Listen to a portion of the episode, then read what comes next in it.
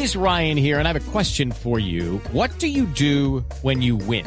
Like, are you a fist pumper? a woohooer, a hand clapper, a high fiver. I kind of like the high five, but if you want to hone in on those winning moves, check out Chumba Casino. At ChumbaCasino.com, choose from hundreds of social casino style games for your chance to redeem serious cash prizes. There are new game releases weekly, plus free daily bonuses. So don't wait. Start having the most fun ever at ChumbaCasino.com. No purchase necessary. BGW. Void were prohibited by law. See terms and conditions. 18 plus. Cifras y Conceptos hizo un estudio que titularon Persiguiendo Fantasmas para saber qué fue lo que pasó ese día.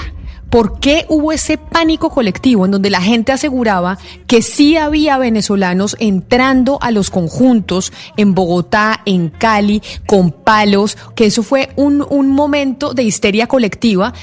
y nunca supimos realmente qué fue lo que pasó. Y por eso, eh, César Caballero de Cifras y Conceptos, me parece importante saludarlo y preguntarle a ustedes en el estudio qué se encontraron. Camila, muy buenos días y un saludo a la mesa de trabajo. Muchas gracias. Nosotros este estudio lo hicimos con el equipo del concejal Diego Cancino y le preguntamos a las autoridades, digamos, distritales y nacionales sobre ese tema. Y lo primero que podemos decir es que hoy no hay un solo judicializado por los supuestos hechos de ese día y hoy no hay nadie que tenga evidencia de que haya sido haya habido un solo vándalo entrando a un solo conjunto y o que la policía haya detenido a una sola persona por hechos que tienen que ver con vandalismo o hurto a residencias. O sea, evidentemente nada de eso pasó. Judy was boring. Hello. Then Judy discovered chumbacasino.com. It's my little escape. Now Judy's the life of the party. Oh, baby, Mama's bringing home the bacon. Whoa, take it easy, Judy. The Chumba life is for everybody. So go to ChumbaCasino.com and play over 100 casino style games. Join today and play for free for your chance to redeem some serious prizes. ChumbaCasino.com. No purchase necessary. Void were prohibited by law. 18 plus terms and conditions apply. See website for details. Pero entonces, César, si nada de eso pasó, ¿cuál es la hipótesis que se tiene dentro del estudio? ¿Cómo se generó esa histeria colectiva en donde la gente incluso días después nos escribían a nosotros mensajes de texto, decían, a mi conjunto sí se entraron, es que yo los vi, ustedes no pueden decir que esto no es verdad y que simplemente es un pánico generado por cadenas de WhatsApp. Entonces, ¿cómo se logró la manipulación de la ciudadanía de semejante manera?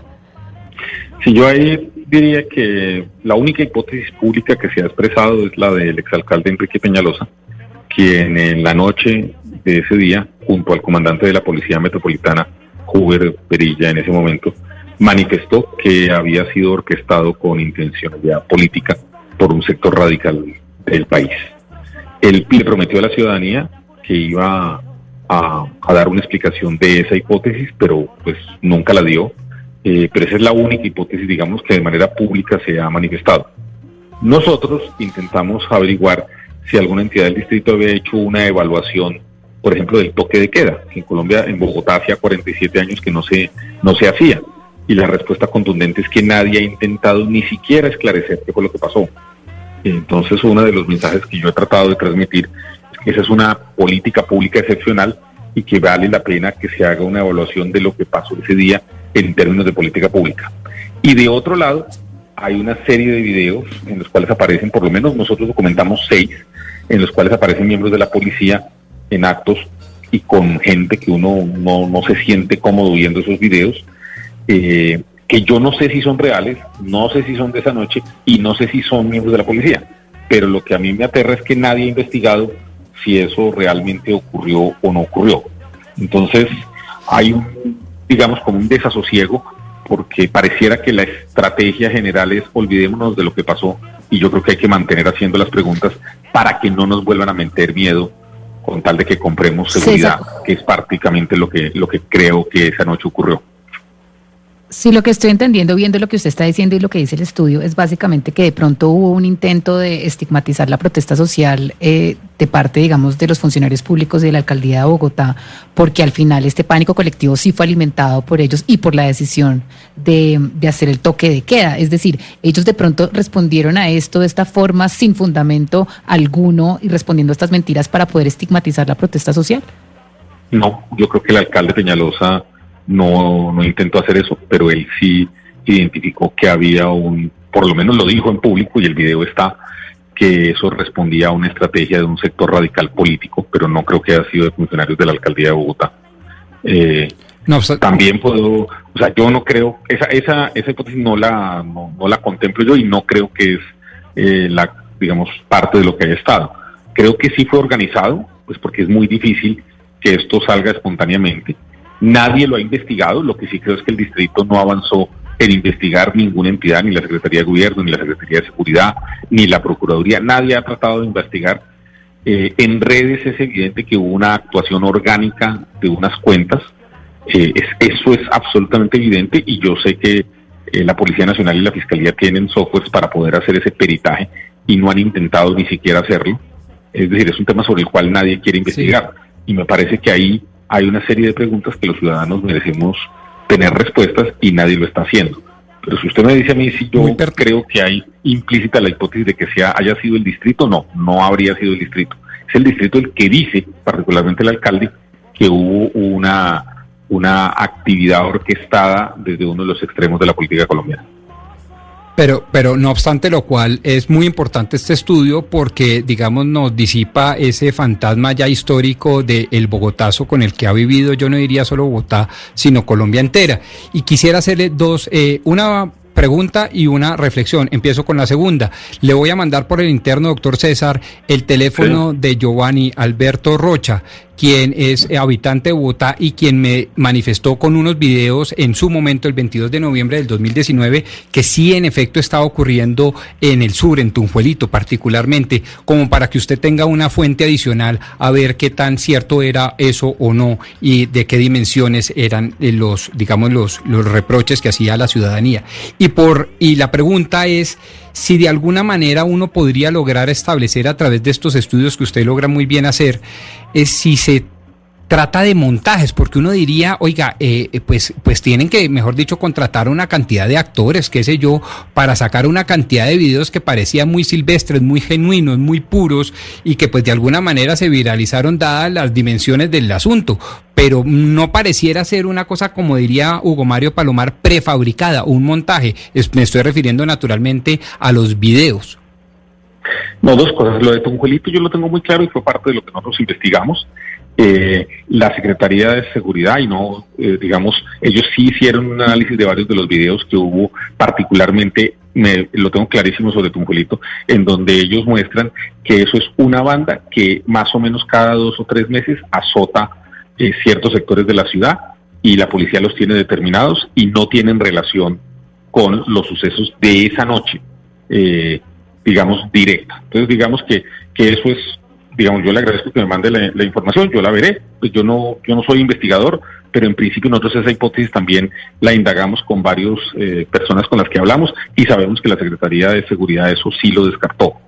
Eh, lo segundo, eh, nosotros hoy le podemos decir que no hubo un solo vándalo, que es, o sea, no hay evidencia, una sola evidencia que nadie tenga en este momento ante ninguna autoridad. Nadie dijo, oiga, aquí se entró un vándalo. Nadie. Eso no, eso no está hoy. Segundo, no hay un solo capturado sobre eso, no hay un solo judicializado sobre eso. Es como por eso el título de esto, de este texto es Persiguiendo Fantasmas, que es una de las personas con las que hablamos, que hace parte de los equipos de comunicación que cubrieron esa noche y que nos dijo en una frase muy emocional, nos dijo, mire, después de visitar 11 y 12 lugares, uno de ellos eh, en la localidad que su merced menciona, nos encontramos que estuvimos toda la noche persiguiendo fantasmas porque nunca estaban, nunca realmente eh, ocurrió. Si por Señor estado, yo no puedo, no puedo decir, decir definitivamente si lo es o no es, pero el llamado es que es extraño que las autoridades públicas no estén haciendo una investigación sobre el tema ni hayan hecho una evaluación de cómo se hace un toque de queda en Colombia y yo creo que vale la pena hacer esa indagación. Sí, señor Caballero, esto se parece un poco como a los ejercicios de fact-check y entre los cuatro hallazgos que ustedes presentan quisiera eh, concentrarme en el tercero. El tercer hallazgo que tiene el estudio dice el presidente de la República y la Policía Metropolitana de Bogotá se contradicen al señalar la participación del ejército. Aquí me parece especialmente grave pues porque se está hablando de tres instituciones, eh, tres instituciones y, pues dos de ellas son eh, Fuerzas Armadas. Esa contradicción a qué obedece qué encontraron ustedes con respecto a esa contradicción y a esa contradicción y, la falta de transparencia? Sí, el presidente de la República en la locución que todos recordamos nos dijo que él estaba ordenando patrullajes del ejército, que la ley ordena que sean mixtos. Tienen que ser mixtos obligatoriamente y el presidente lo ordena así. Al día siguiente dice que los patrullajes mixtos se hicieron y la Policía Metropolitana por escrito en un derecho de petición nos dijo que no había participado en ningún patrullaje mixto. Hay documentos y evidencias del ejército que colocó eh, videos de su intervención en Bogotá y en ellos ustedes pueden ver, no aparece la policía. Entonces yo no sé quién tenga la razón, no sé si el presidente tiene la razón, no sé si la policía de Bogotá tiene la razón, pero sí tengo eh, claro que ahí hay una contradicción que vale la pena que alguien aclare. Porque el presidente está diciendo que tuvo patrullajes mixtos y la Policía Metropolitana en derechos de petición ha respondido que esa noche no hubo un solo patrullaje mixto entre la policía y el ejército. Don César, le pregunto como venezolano porque mi compañera Camila Zuluaga hablaba de eso, de cómo se le señalaba a los venezolanos de ser partícipes dentro de estos actos vandálicos. ¿Usted cree que esto también formó parte de una campaña xenófoba en contra de los venezolanos? Sí, esa noche circularon y nosotros tenemos tres hipótesis que documentamos que habían. Uno, que era un grupo de venezolanos o grupos de venezolanos. Dos, que eran barras bravas de uno de los equipos de fútbol de Bogotá. Y tres, que era un grupo de habitantes de la calle. Ninguna de esas tres hay ninguna evidencia de que ello haya sido cierto y evidentemente yo, yo pues siempre he rechazado todas las actitudes xenófobas que creo que hay todavía en la sociedad colombiana y creo que eso fue parte un poquito de la estrategia de, culpar a un enemigo externo de los problemas que tenemos y de lo que estaba sucediendo. Pero César, César, de esto que, usted nos... claro. César, pero de esto que usted nos está diciendo, si ustedes no encontraron absolutamente nada, asusta un poco pensar que hubo una manipulación tal de la ciudadanía que generó esta histeria colectiva y que la manipulación de la ciudadanía se dio a través de cadenas de WhatsApp, porque nosotros tuvimos testimonios aquí de gente que decía, a mi conjunto se metieron, a mi conjunto se metieron, y nosotros preguntábamos, ¿pero usted los vio? Y decía, no, yo veía a mis vecinos corriendo de un lado al otro sacando palos, pero ¿Cómo se logra una manipulación de un individuo de semejante manera con una histeria colectiva que aseguren que vieron cosas que al final no sucedieron? Exactamente. Yo creo que ahí lo que hubo fue una cosa orgánica. Es esos esos temas de histeria colectiva no suelen de la, o sea, no surgen de la noche a la mañana.